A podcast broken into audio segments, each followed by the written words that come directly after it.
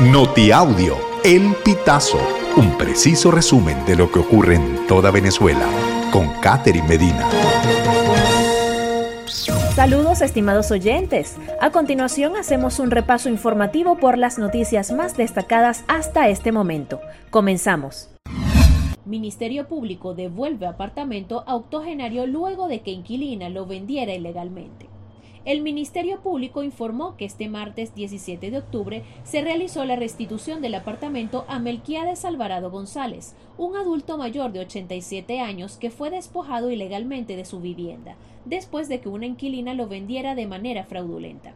En respuesta inmediata a la petición de Melquiades Alvarado, logramos devolverle su inmueble en menos de 24 horas. Delictivamente resultó despojado de su vivienda por Gemina Campos, quien se aprovechó de la vulnerabilidad del adulto mayor, informó el fiscal Tarek William Saab a través de su cuenta en X.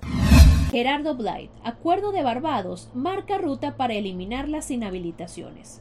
El jefe de la delegación de la Plataforma Unitaria Democrática, Gerardo Blight, aseguró que el acuerdo alcanzado este martes 17 de octubre con el gobierno de Nicolás Maduro abre el camino para eliminar las inhabilitaciones. Precisó que el acuerdo también es una ruta para que los inhabilitados y los partidos políticos recuperen sus derechos con celeridad, así como una solicitud de observación internacional para los comicios venideros. Escasez de gasolina y fallas en servicios, el panorama que describen empresarios en Bolívar. Las fallas en el suministro de combustible y la metodología de las denominadas colas virtuales son algunas de las circunstancias que retrasan la economía y la reactivación del gremio empresarial en el municipio Angostura del Orinoco, según el presidente de la Cámara de Comercio e Industrias del Estado Bolívar, Julio Díaz. El empresario concedió una entrevista a El Pitazo el lunes 16 de octubre.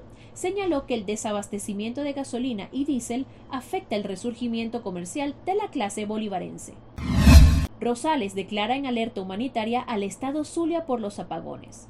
Rosales juramentó este martes 17 la Comisión Ejecutiva del Gran Acuerdo Humanitario para la Solución de la Crisis Eléctrica en el Estado Zulia, que buscará los recursos financieros para las inversiones que requiera el sector para su mejoramiento. Rosales dijo que los racionamientos en Zulia ya alcanzaron el nivel de crisis humanitaria y que la comisión levantará un informe con datos sobre las pérdidas económicas y fallecimientos que ha causado la crisis eléctrica. Cancerbero es el máximo exponente del rap en español para la revista Rolling Stone. La publicación elaboró recientemente un listado de los 50 mejores cantantes de rap en español y nombró a Cancerbero como el más grande del género, es decir, el número uno, en su publicación como reconocimiento a la influencia y talento de los artistas.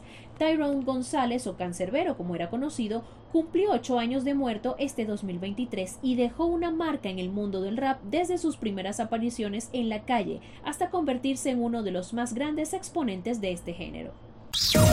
Estimados oyentes, este ha sido el panorama informativo hasta esta hora. Narró para ustedes Catherine Medina.